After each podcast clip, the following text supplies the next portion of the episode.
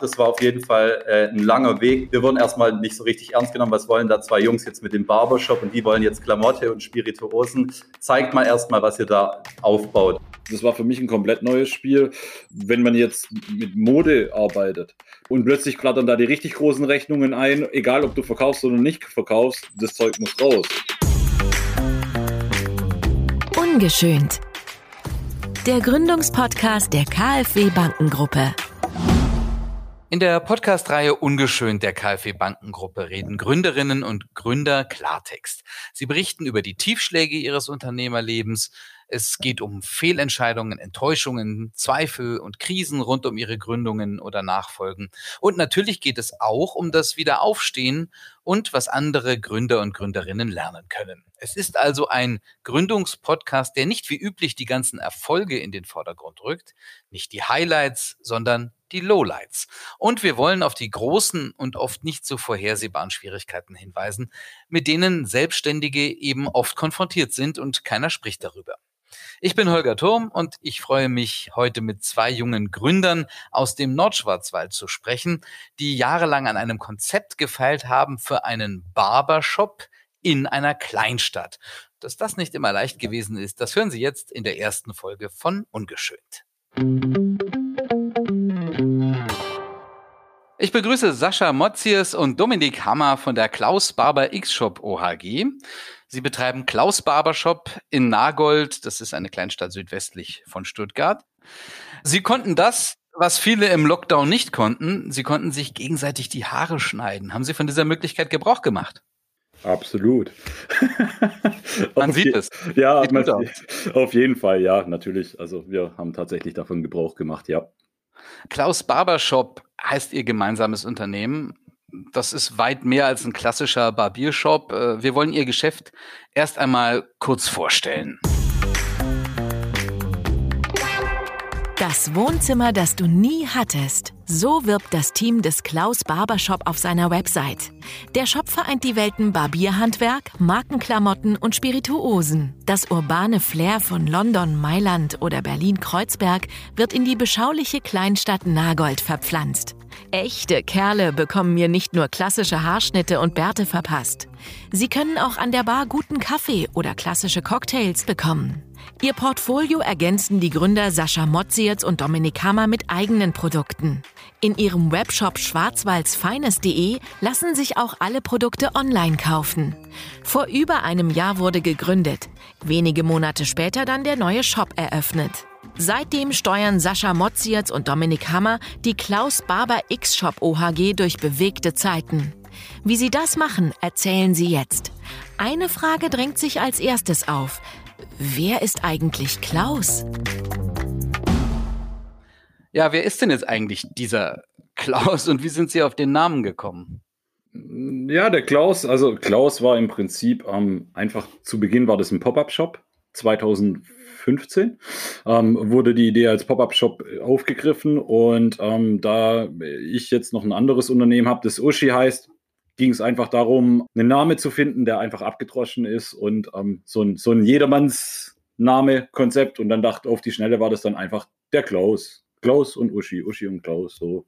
Und, ähm, und Klaus war im Prinzip diese Männeridee da dazu. Das war noch vor diesem großen Barbiertrend. Da wollte man einfach, sage ich mal, einen Platz schaffen in einem abbruchreifen Gebäude ähm, für Herren. Und ähm, ja, und dann kam die Idee so zustande. Mit wenig Mittel, wenig Budget. Okay, wie können wir uns denn diesen Klaus vorstellen? Wie sieht er aus? Wie tickt er? Wie ist er gestrickt? Der Klaus ist ein absoluter Krawallier, ja. Also das ist einer, der ähm, in der heutigen Fassung ist das einer, der, der haut auf die Kacke, der geht ähm, im Prinzip, der, der lebt sich aus, der ist immer ein bisschen drüber, der verdient sicherlich auch ein bisschen mehr als der Durchschnitt, ähm, lässt sich das gönnt sich des Öfteren was, ob eine gute Spirituose, trinkt einen guten Whisky, guten Gin, hat immer einen schönen klassischen Herrenhaarschnitt, in der Klamotte ein bisschen drüber in allem und einfach so sieht der Klaus aus, so sieht unsere Kundschaft aus oder, oder unsere, ähm, unsere Zielgruppe aus und das ist im Prinzip, ja, der Klaus. Also habe ich richtig verstanden, Krawalliere wie Kavalier nur mit Krawall. Genau. Der, der unangepasste, angepasste sozusagen. Okay, also Klaus Barbershop ist ein Ort für Krawalliere. Was hat Sie denn zu diesem Konzept inspiriert?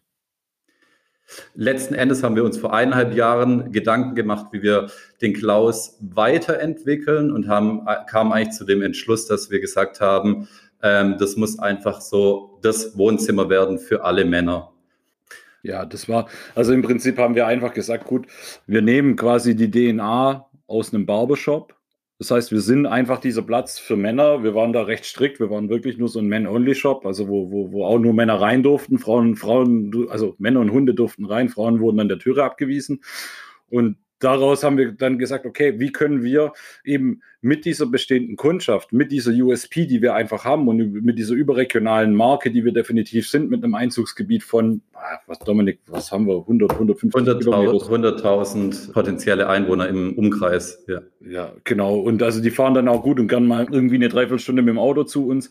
Und dann war halt einfach die Idee zu sagen, okay, wie spinnen wir jetzt dieses Konzept weiter? Was macht dieser Typ, der diesen klassischen Haarschnitt bekommt bei uns oder der den Bart schneiden lässt im, im Barbershop, der diese Body-Atmosphäre schätzt? Wie kriegen wir den einfach noch ähm, im Prinzip äh, ja, weiter ausgebaut? Was mag der sonst noch? Gute Drinks, gute Stimmung, gute Atmosphäre, gute Musik, gute Klamotten. Gute Klamotte. Genau. Sie kennen sich ja schon länger gut. Wie haben Sie sich kennengelernt? Wir haben zur kleinen Zeit eine Schule besucht, haben äh, dann lange keinen Kontakt mehr gehabt und haben uns dann vor acht Jahren ähm, wieder getroffen. Und dann gleich die Idee gehabt, gemeinsam zu gründen?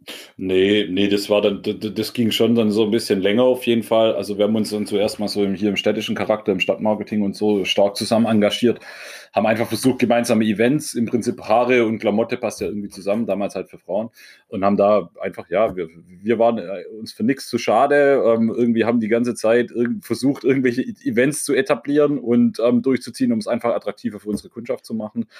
Ja, und so kam dann halt eben, also so ist dann schon so eine extrem, ja, starke Partnerschaft dann einfach schon entstanden, weil wir, weil wir so viele Schnittstellen hatten durch Stadtmarketing. Ich habe im Prinzip das Grafikdesign und sowas von seinem Konzept gemacht und gemeinsame Events und so. Dann natürlich beides junge Unternehmer bei dem gleichen Alter und ähm, dann hat man natürlich viele Themen, gerade mit Mitarbeitern und so, wo man einfach, ja, wir, wir wurden einfach so der Austauschpartner Nummer eins gegenseitig.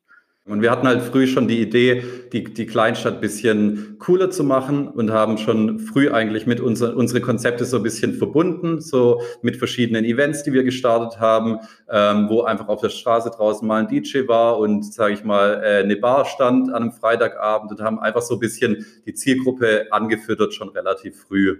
Und, und da ist auch so dieser Grundgedanke entstanden, diesen Nagold so ein bisschen diesen Kleinstadt-Kiez aufzubauen und Nagold einfach ein bisschen hipper zu machen, um unsere Zielgruppe noch mehr in die, sage ich mal, von außen betrachtet öde äh, Kleinstadt äh, zu bekommen.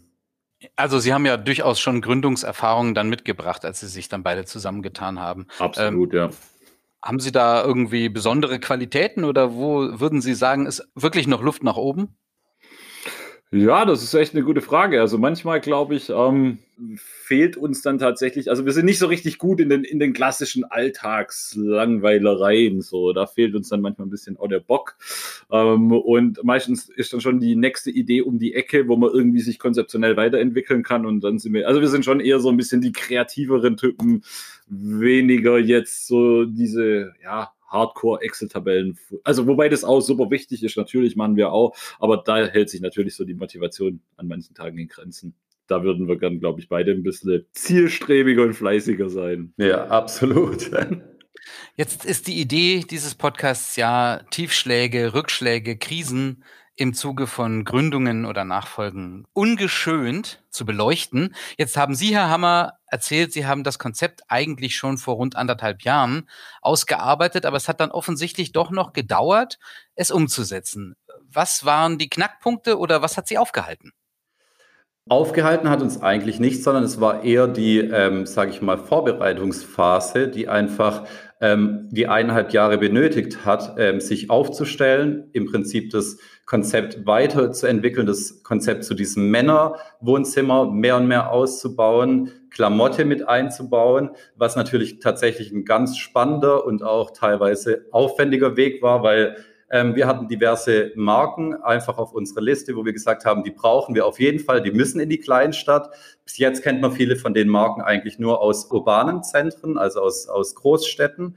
Und ähm, dann sind wir zwei Jungs aus dem Nordschwarzwald erstmal losgezogen und haben bei den großen äh, Marken angeklopft und ja, das war auf jeden Fall äh, ein langer Weg, bis wir die, die Marken, die wir auf der Liste hatten, dann auch eingetütet haben, weil es einfach so nach dem Motto, wir wurden erstmal nicht so richtig ernst genommen, was wollen da zwei Jungs jetzt mit dem Barbershop und die wollen, ah, die wollen jetzt Klamotte und Spirituosen. Zeigt mal erstmal, was ihr da aufbaut. Also das war erstmal ein, ein, ein langer Vorbereitungsprozess einfach.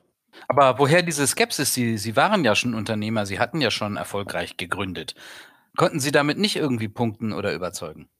Hm, ich glaube eher, das war weniger das das Problem, sondern mehr da, da, die Problematik lag da drin, dass wir natürlich, also wir haben immer gesagt, wenn wir jetzt zu unserer eigentlichen Existenz was dazu machen, dann muss das Ding einfach für uns kugelsicher sein. Dann muss das Ding Spaß machen, dann muss das wirklich auch, also bei, beim Gründen, bei jeder Selbstständigkeit ist es immer, immer ein Apparat mit Abstriche. Entweder, also entweder finanzieller Natur oder dann vom Konzept, dass man dann am Ende doch nicht alles zu Ende denkt.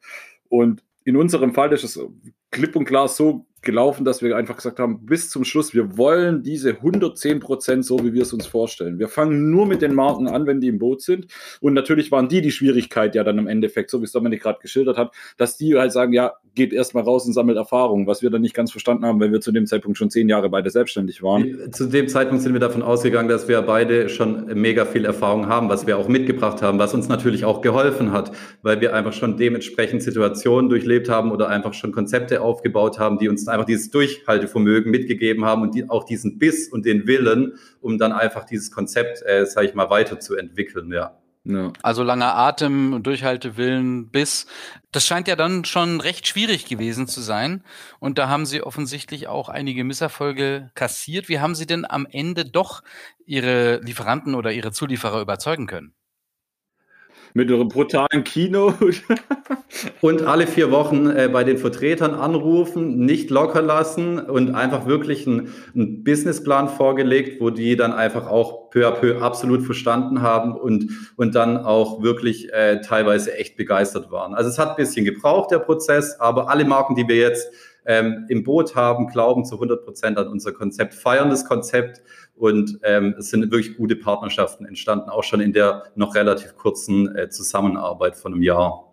Das war halt einfach, ich fand aus, also rückblickend war das wirklich ein Thema, ähm, müssen Sie sich so vorstellen.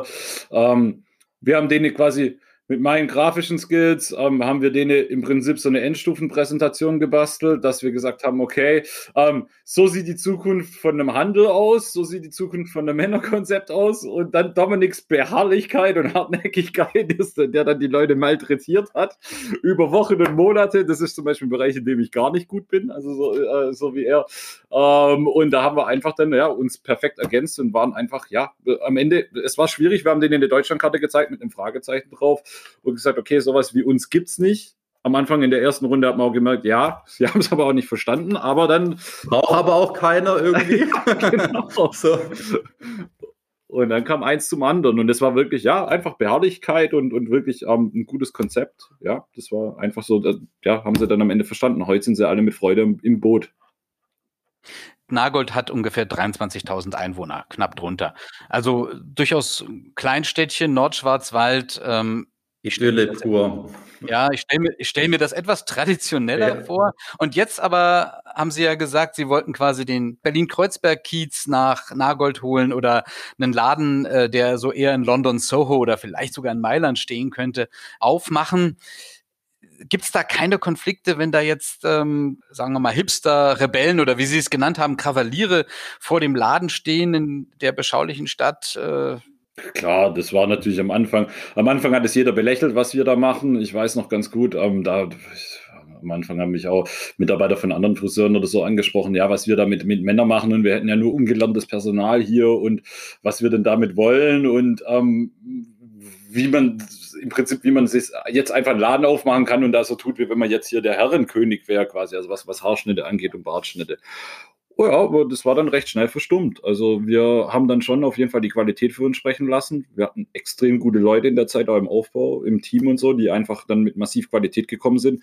Ähm, denen hat es halt hinten und vorne nicht gepasst, so nach dem Motto, also dem klassischen Barber lastet immer so ein bisschen an. Ähm, ja, da hat keiner einen Meister, die machen das halt einfach irgendwie und ähm, es hat quasi äh, qualitativ eher, eher schlecht so. Und wir haben halt gesagt, okay, wir drehen das Ding. Ähm, durch den Meisterbrief bei mir ähm, waren wir dann quasi berechtigt, ähm, das Ding als Friseursalon so aufzumachen, ähm, Herrenfriseursalon und Barbershop. Und ähm, das war dann auf jeden Fall eine gute Antwort so für die, für die ganze, ja, für, für dieses ganze Geschehen. Aber am Anfang war das schon so, ah nee, Barber und eher Assi und klar, dann läuft halt, ja, ist schon so. Also bei uns steht die Türe Wagen weit offen und läuft irgendwelche Mucke oder sowas von 187 Straßenbande findet, glaube ich, nicht jeder gut draußen. Ähm, also der, ja. natürlich, natürlich ist der, der Laden hier in, in der idyllischen Marktstraße absolut ein Bruch, aber er, er, er erweckt auch natürlich positives Interesse. Also dadurch, dass immer trubelig ist, dass immer Leute vorm Laden stehen, ähm, ist es natürlich schon so ein, ein, Ort, ein Treffpunkt, der auch wiederum von der Nachbarschaft auch wahrgenommen wird ähm, und nicht nur negativ. Ja. Gab es denn im Zuge der Gründung irgendwelche Schwierigkeiten? Also ich denke jetzt zum Beispiel an finanzielles. Äh, bei vielen Gründern äh, fehlt das Geld. Gab es da auch bei Ihnen Hürden oder Hindernisse? Haben Sie irgendwelche Förderungen oder Gründerkredite in Anspruch genommen? Also Thema eins, ähm, wir, wir, quasi, wir haben mit der KfW gegründet. Das war natürlich absolut wichtig, sonst wäre so ein Konzept hier undenkbar es war, also auch vom finanziellen Volumen, das stemmt man nicht einfach so nebenher selber. Da braucht man Partner mit dem Boot. Und das war in unserem Fall dann unsere Hausbank und die KfW dann im Hintergrund. Das war eine super wichtige Geschichte. Klar, wir haben all die Jahre eigentlich, die Berufserfahrung, die wir hatten, haben wir wirklich in dieses Konzept reingeschmissen. Also jeden Kniff, jeden Trick, jeden, das können Sie sich so vorstellen im Prinzip, es gibt viele Läden, da ist dann die Oberfläche wirklich dann bei jedem Tisch, das ist aus Marmor, das ist aus irgendeinem tollen Holz und sowas, so ist Klaus nicht. Also wir haben wirklich einfach für uns versucht, mit den Mitteln, die wir hatten, die coolstmögliche Variante ähm, im Prinzip aufzubauen. Und deswegen auch dann trotz all dem dann unterm Strich dann mit relativ schmalen Kosten. Und, oder Dominik, was hast ja. wir nächtelang in der Bude bis um drei morgens, vier Uhr morgens, immer mit Gin Tonic und Bier und haben einfach selber gemacht, was nur ging. So, ähm, und da hat uns das einfach echt extrem geholfen, einfach die Erfahrung, die wir schon hatten. Unser ganzes Wissen haben wir einfach in einen Topf geschmissen und wirklich mit dem Ziel, hier einfach die geilste Bude äh, hinzuhauen, mit den Mitteln, die wir zur Verfügung äh, haben. Das war eigentlich von Anfang an unser Ziel, ja. Also Sie haben den Laden zum Teil selber aufgebaut. Ja, absolut. Also ja. In Interieurdesign haben wir komplett selber gemacht. Wir haben es dann im Prinzip ähm, alles zweidimensional im Prinzip auf Plänen dargestellt. Wir haben die, die Wasserstromplanung und sowas haben wir alles selber übernommen. Ähm, und unsere Azubis haben Tag und Nacht mit uns gezimmert und so. Die Mitarbeiter haben dann noch im alten Laden Haare geschnitten, dass noch ein bisschen genau, was während kam. wir hier gewerkelt haben. ja. ja. Und ähm, ja, war dann echt eine, eine Hammer-Teamleistung dann am Ende, war cool. Das war auch wirklich, also es waren richtig gute Teambuilding-Maßnahmen, so diese ja. sechs Wochen und alle haben so an einem äh, Strang gezogen und alle haben sich mächtig auf die Neueröffnung dann von dem neuen Laden schon gefreut. Haben Sie neben eigener Arbeitskraft auch Eigenkapital in Ihre Gründung gesteckt? Nein, wir haben uns ganz bewusst dagegen entschieden. Also wir haben gesagt, wir machen das hier gestartet mit nichts, aus dem Nichts. Das war so die Devise.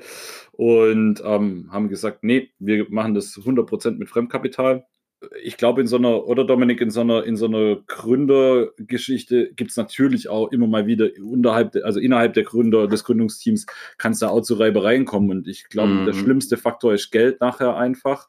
Wenn, wenn der eine kommt und sagt, ah, ich schmeiß hier mal 50.000 rein, weil es mich nicht mhm. interessiert, und der andere sagt, ich habe das aber nicht, dann kommt gleich ein Machtungleichgewicht zustande. So war es uns wichtig, einfach von Anfang an äh, mit aus dem gleichen Standpunkt zu starten, letzten Endes, ja. Aber das heißt, es ist durchaus möglich, ohne Eigenkapital 100% fremdfinanziert zu gründen und Sie ermutigen auch dazu. Absolut. Absolut. Ja. Wo haben Sie sich denn informiert? Äh, sind Sie erstmal zu Ihrer Hausbank gegangen oder wussten Sie schon über Möglichkeiten der KfW-Förderung? Ja, also ich in meinem Fall hatte davor schon, also ja. wir hatten beide schon Berührungspunkte mit der KfW aus vorheriger Unternehmung und ähm, daher wussten wir grob über die Pakete Bescheid und ähm, so jetzt, also die letzten Jahre haben wir schon auch viele Erfahrungen gesammelt und wussten natürlich dann irgendwo so im Vorfeld, wir konnten viele, viele Fehler einfach wie einen schlechten Businessplan, eine schlechte Rentaplanung, eine unrealistische Rentabilitätsplanung oder sowas, konnten wir alles einfach im Vorfeld schon komplett ausmerzen und sagen, okay, wir sind schon mit einem, mit einem sehr, sehr realistischen Konstrukt einfach in die Startkonfiguration gegangen. Und da muss man dann wirklich sagen, alles, was bei den, beim Markenumfeld ein bisschen länger gedauert hat, war bei der Bank, also wurde unser Konzept wirklich schnell erkannt, ja. ähm, für sehr gut befunden, für zukunftsfähig befunden und äh, so haben wir relativ schnell auch äh, gute Partner dann wirklich gefunden. Ja. Und wir, ja, und wir sind relativ selber, waren wir auch relativ oder ja, schon eigentlich informiert dann auch. Wir haben uns dann natürlich im Vorfeld ähm, auf den Webseiten die, die Förderprogramme angeschaut und haben uns von vornherein schon evaluiert. Also wir, wir gingen schon konkret zu unserer Hausbank oder, oder zu unserer zukünftigen Hausbank.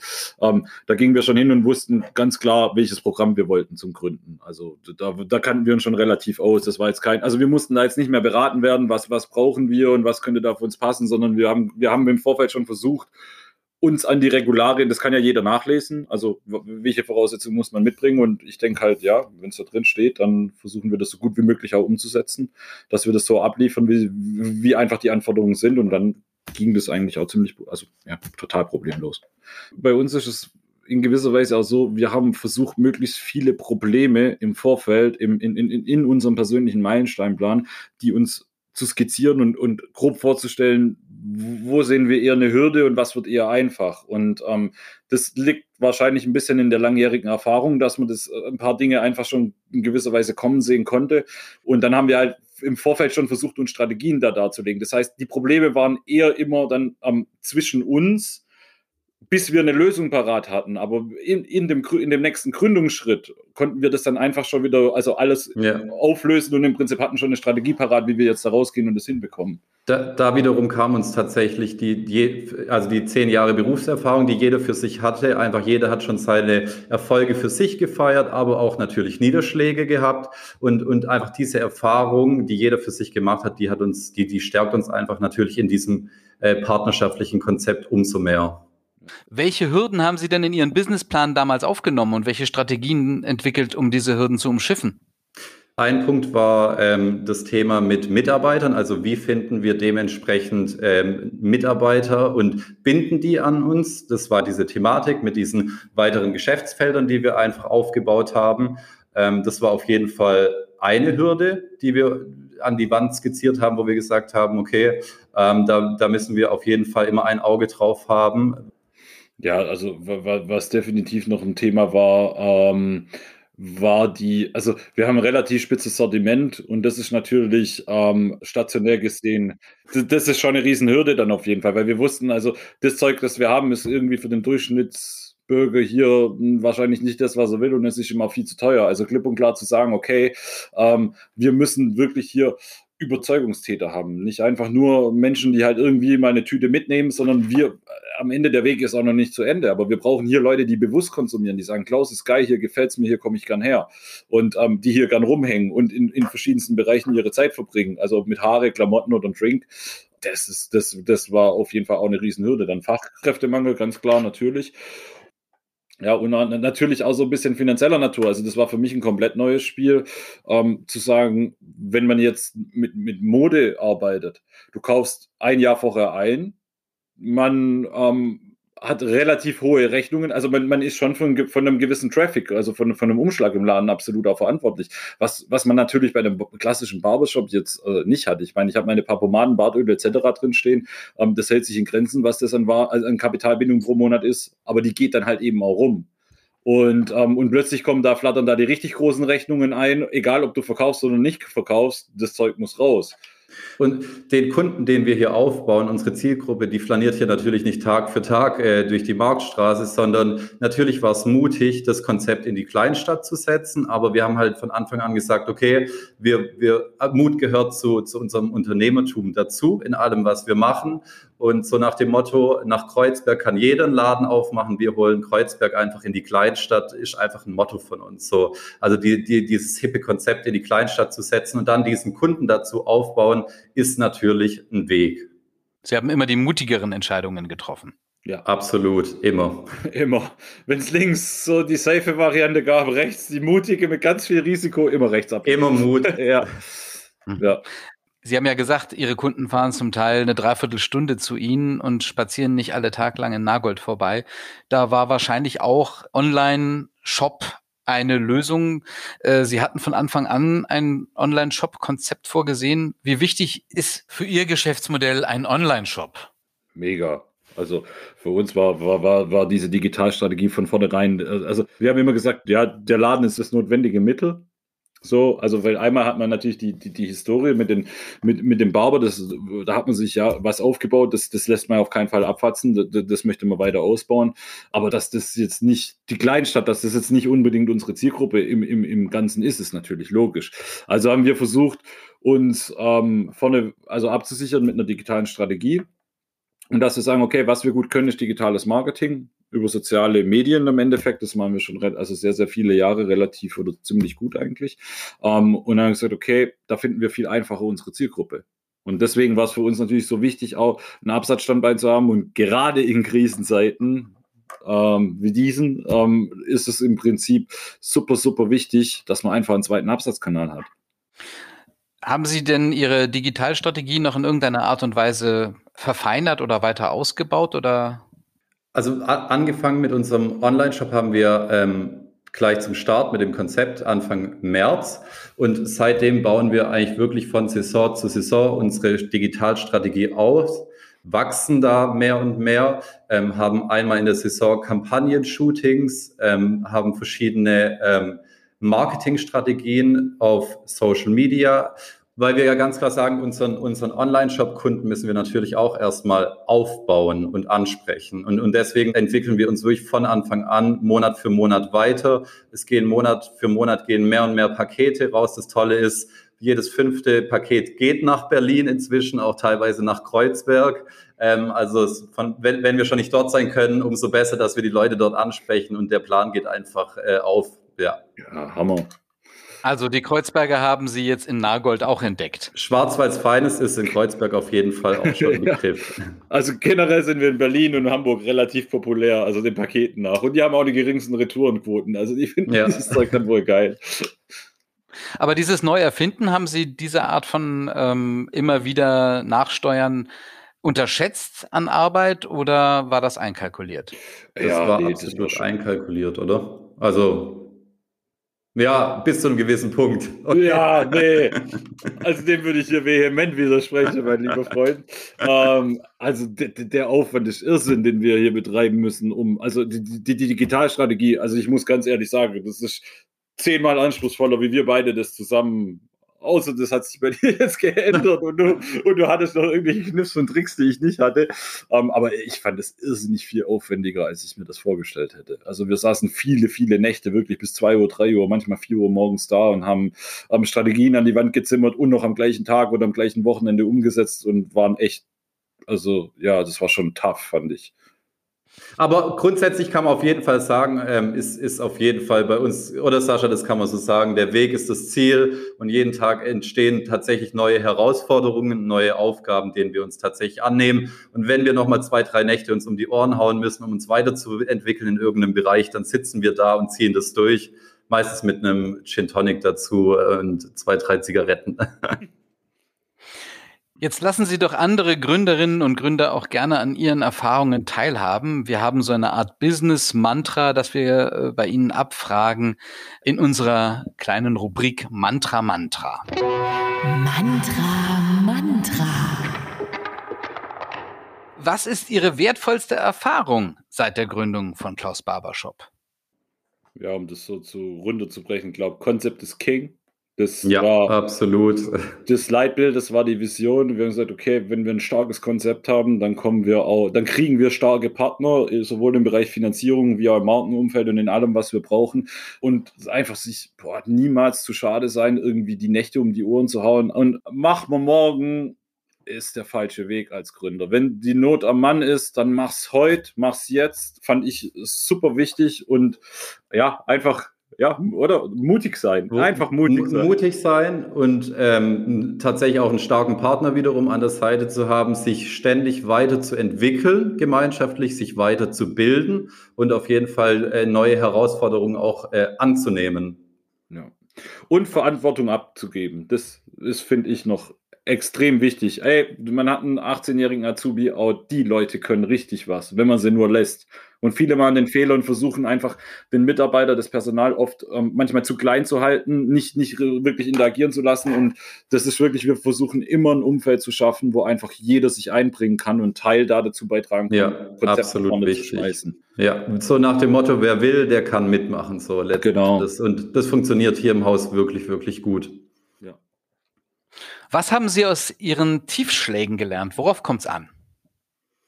Ein Tiefschlag kann dich mal niederstrecken, letzten Endes aber einfach aufstehen und, und weitermachen, daraus wachsen, die Erfahrung mitzunehmen und noch mehr Gas zu geben. Also einfach Durchhaltevermögen mitbringen, das ist einfach für mich extrem wichtig. In guter alter Rocky-Manier einmal mehr aufstehen, als man so auf die Plätze Absolut, genau. Gibt es einen Tipp, den Sie noch mit Gründerinnen oder Gründern oder Leuten, die in einem Unternehmen nachfolgen, teilen möchten? Ja, also steckt maximal viel Zeit in, in eure Vorbereitung. Seid gut vorbereitet, wisst genau, was ihr wollt, stellt euch viele Szenarien einfach, geht viele Szenarien einfach mal durch, ob alleine oder sucht euch einen Gesprächspartner, wenn ihr alleine gründet, ähm, den ihr einfach aufzeigt und äh, übt das im Prinzip, was, das merkt man ganz gut, wenn einer dagegen argumentiert, stellt man recht schnell fest, wo sind einfach die Hürden und die Schlaglöcher noch im Konzept, wo muss ich nochmal ran, was ist noch nicht stimmig, wo, wo kann man, wo kann man im Prinzip ähm, unangenehme Fragen stellen und man muss so weit kommen, dass es eigentlich keine unangenehmen Fragen mehr gibt zum eigenen Konzept, so dass man die alle glättet. Absolut. Und ähm, von meiner Seite aus sage ich auf jeden Fall, wenn man eine Vision hat für sich, da einfach dranbleiben und das durchziehen. Wirklich komme, was wolle. Es wird einem nicht immer alles geschenkt. Können wir ein Lied von singen, vor, vor, vor allem von Beginn an und einfach wirklich die Vision nicht aus dem Auge zu verlieren und einfach ähm, hartnäckig bleiben.